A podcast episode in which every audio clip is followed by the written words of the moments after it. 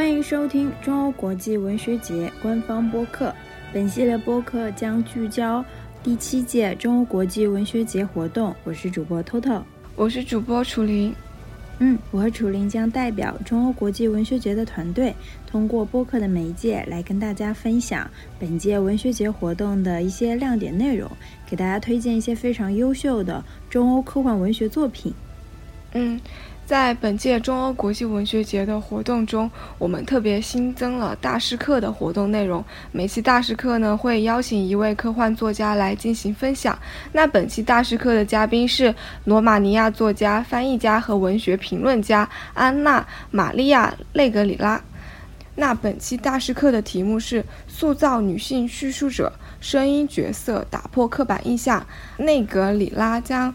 着重讨论叙述者这个角色，以及叙述者和其他角色的关系。他还通过自己创作女性叙述者过程中积累的写作经验，来分享如何让科幻小说中的女性角色更加真实，而不是总是局限于女强人这样的刻板印象当中。嗯，那我们之所以请到内格里拉来参与到本届文学节的大师课活动中，是因为他真的是一位非常优秀的写作者，不仅出版了多本小说集，比如《隐秘之城》《黎明之歌》代表作，还有2008年获得科林科幻小说奖的《冰之皇帝》等等。从二零一六年起，他还出版了科幻系列《失落的灵魂王国》第一卷，之后又出版了第二卷《恒星上升》。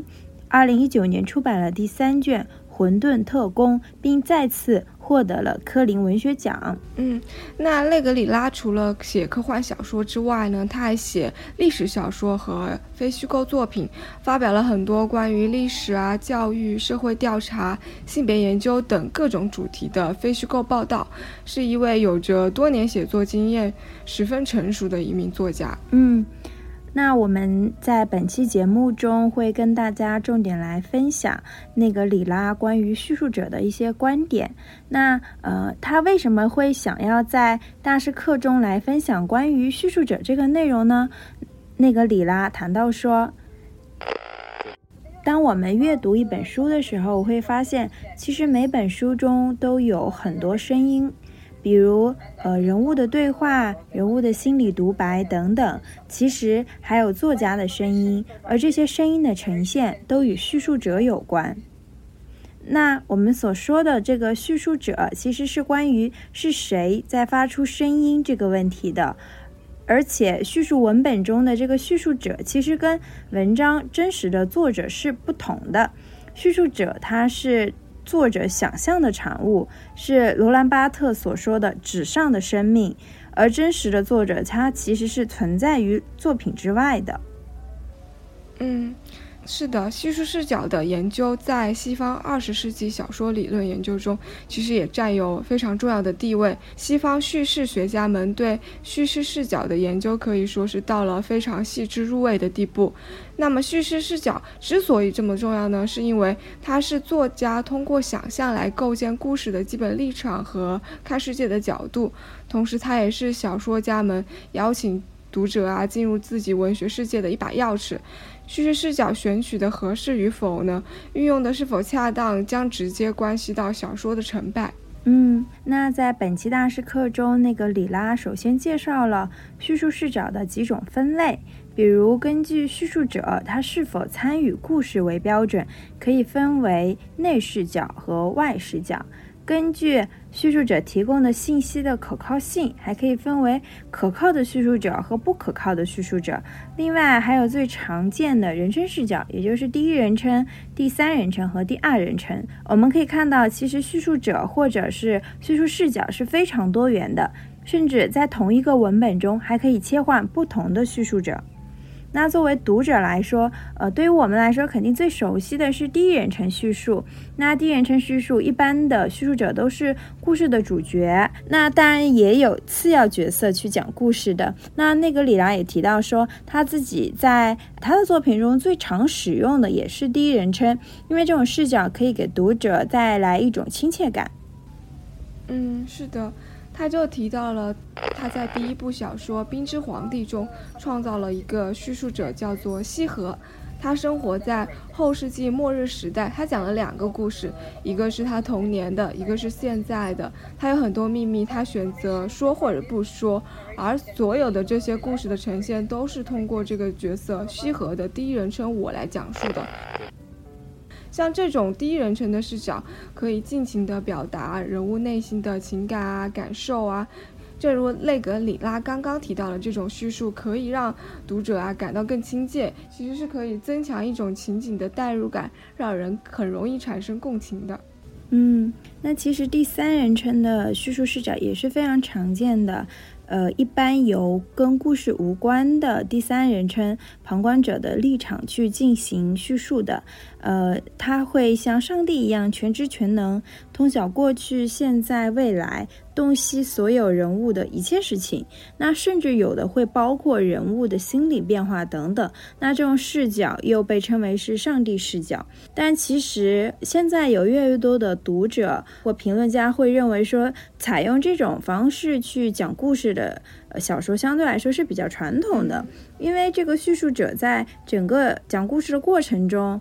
嗯，他可以对于所有的事件、对所有的人物进行完全的控制、任意的摆布。它其实一方面来说是削弱了这个故事的真实感的，也大大的剥夺了作为读者他自身的一种探索感。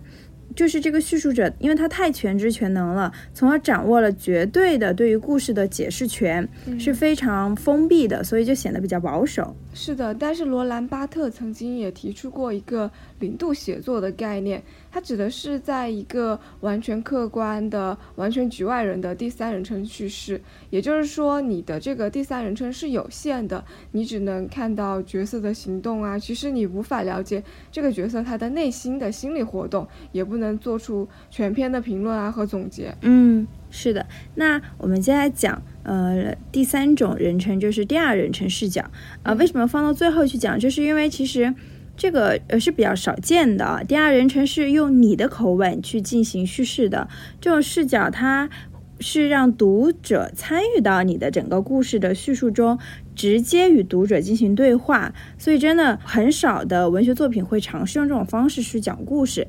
但是我们可以简单举个例子，比如在《如何》这一个小说中，他写到说，一个星期、一个月、一年，感到有人发现了你，安慰你，需要你，爱你，而有时感到厌倦了。在这个文本中的这个你，他是谁呢？他其实既可能是正在阅读这个故事的作为读者的你，也可能是这个故事真正的主人公。嗯，所以你这个人称他指代的这个身份，他可能既在故事里边，也在故事的外面。通过这种第二人称的叙述，其实对于读者来说，我们的感受是很复杂的。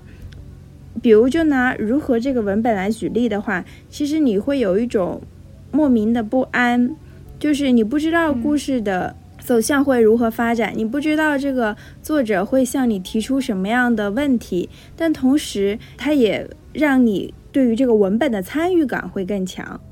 嗯，是的。那对于内格里拉来说，其实他常常会在他的作品中杂糅好几种叙事视角。比如说，在他的小说《失落的灵魂王国》中，就采取了多角度的叙事来进入人类和非人类的故事。嗯嗯，在《失落的灵魂王国》中，有一个女性角色叫伊多利亚。嗯，她是那种我们刚刚提到的科幻小说中比较典型的女强人的人设。但是，呃，在本期大师课中，那个里拉其实就这个女性角色聊一聊，呃，她是如何通过叙述来打破这种。对于女性的刻板印象的，是的，内格里拉提到，在科幻小说中，女性往往是刻板印象多于真正的个人能力，她们可以做传统上只有男人才可以做到的事，所以在某种程度上，科幻小说的女性许同于和男性呈现出一样的特质，所以在这个故事中呢，这个女科学家其实是更有怀疑精神、更有同理心的，她甚至试图去了解她的敌人。也更具有丰富的情感体验。他经历了友情和遇见了爱情。他不仅可以完成很多事情，也犯了很多错误。这些事情都让他一步一步的成长。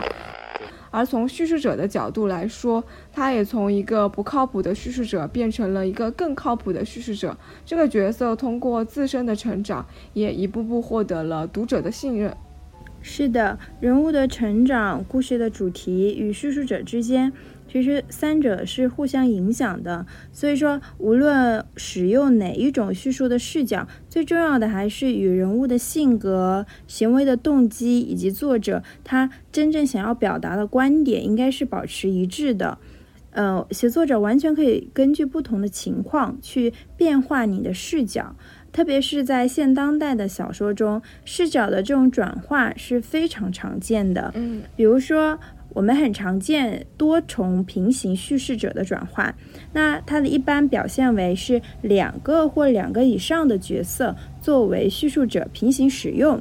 那这种转换一般会发生在小说的章节与章节之间，或段落与段落之间，所以它的辨识度其实是非常高的，而相对来说操作起来也比较的容易。比如我们很熟悉的小说《竹林中》，嗯，它后来被改编成了电影《罗生门》。这本小说其实就是采用的这种平行叙事者的转化，一个事情由三个当事人去分别叙述，让真相变得非常的扑朔迷离。那福克纳的《我弥留之际》更是把这种平行叙事之间的转化运用到了极致。在这篇小说里呢，共有五十九个章节，每个章节的标题都是书中人物角色的名字，而每个人物呢都是一个独立的叙述者。那在这本小说中，共有十五个叙事者。随着叙事者的增加，也随之出现一个个新的故事。像阅读这样的作品啊，其实对读者来说是很大的考验和挑战。那另外，除了平行转换之外呢，还有门槛视角的转换，比如说从不参与故事的第三人称全知视角转化到了第三人称有限视角，再到了角色的第一人称视角，其实是实现了从外视角到内视角的一个转换。或相反的，从人物内心走出，走到一个宽泛的客观视角来看。那用电影镜头比喻的话，就是从特写镜头走到中景，再走到远景。嗯，是的。那我们关于呃内格里拉在本期大师课中所提到的叙述者的问题就分享到这里了。我们简单回顾一下，嗯，我们刚提到了呃叙述者在一个文学作品中的重要性，以及分别结合作品介绍了第一人称。第三人称和第二人称的叙述视角，然后以那个里拉《失落的灵魂王国》这篇小说的女性角色来分析了如何通过人物的成长来影响叙事的，如何打破女性角色在科幻小说中的刻板印象。最后，我们还提到了视角的多重转换。嗯，是的。那因为节目时长的问题，我们可能只是蜻蜓点水般的提到了很多问题，没有具体的展开去聊。那如果听众朋友们对本期大师课啊，或者是对作家安娜·玛利亚·内格里拉感兴趣的话，可以关注我们的微信、微博账号“中欧国际文学节”。获得更多资讯，那本期节目就到这里啦，感谢大家的收听。本系列播客将聚焦第七届中欧国际文学节，由欧盟驻华代表团特别支持制作。我们下期再见，拜拜。